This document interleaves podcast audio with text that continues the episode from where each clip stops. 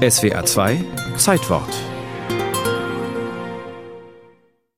Ehe sechs Jahre vergangen, soll ein Riesenberg zeugen von unserem Willen, unserem Fleiß, unserer Fähigkeit und unserer Entschlusskraft. Mit sich überschlagender Stimme gibt Adolf Hitler im Frühjahr 1934 das Startsignal für den Autobahnbau der Nationalsozialisten. Schnurgerade, kreuzungsfreie Fernschnellstraßen entstehen und mit jedem Kilometer wächst auch der Bedarf für eine ganz bestimmte Infrastruktur. Gerade weil die Autobahnen eben nicht historischen Routen folgten, weil sie eben um die Ortschaften und Städte herumführten, weiträumig, braucht man neue Orte zur Verköstigung, zur Stärkung, eben zur Rast. Und für den Toilettengang. Raststätten eben. Der Autor Florian Werner hat diesen seltsamen Nichtorten zwischen Verweilen und Weiterwollen ein höchst lesenswertes Buch gewidmet. Sie sind so ein bisschen fremd, sie fallen irgendwie aus der Zeit, sie gehören nicht so richtig zu uns und sind uns trotzdem eben innig vertraut und auch unabdingbar. Und das seit genau 85 Jahren. Am 20. Dezember 1936 wird auf der Wittchensteiner Höhe bei Triptis in Thüringen das Rasthaus Roda Born eröffnet. In einem umgebauten Walderholungsheim entsteht Deutschlands erste Autobahnraststätte. Sie war schon vorher ein Ausflugslokal an der Quelle der Roda gelegen, Roda Born und wurde dann umgewidmet, als dann die A9 direkt dran vorbeiführte. Betrieben wurde Rodaborn von einer Genossenschaft, nicht vom Unternehmen Reichsautobahnen selbst.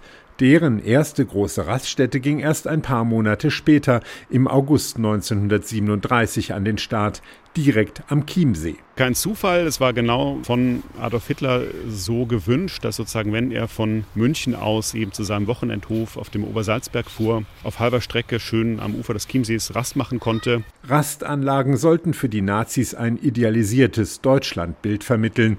So wurden die Gebäude im Stil Chiemgauer Bauernhöfe gehalten. Es gab eine Dampferanlegestelle und ein Freibad. Lange währte die Freude allerdings nicht. Im Zweiten Weltkrieg dienen die meisten Raststätten als Lazarette.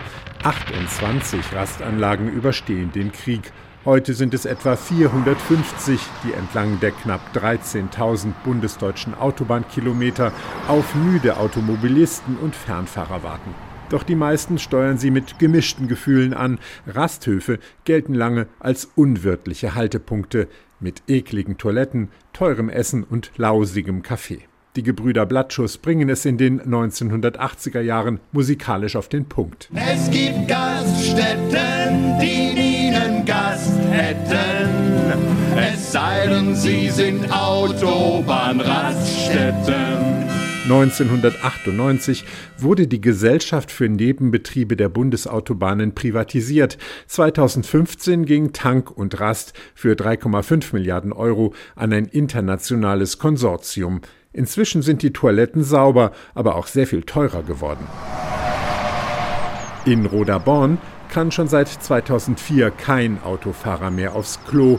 Nach dem Ausbau der A9 verlor die Raststätte ihre Konzession. Seither trennt ein meterhoher Metallzaun den Parkplatz Roderborn Ost von der historischen Gaststätte.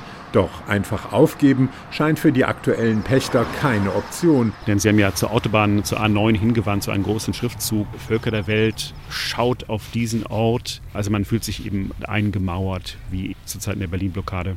Seit Jahren streitet sich die Wirtin mit dem Land Thüringen vor Gericht. Einstweilen verkauft sie weiter Bratwürste und reicht sie hungrigen Autofahrern illegal über den Zaun.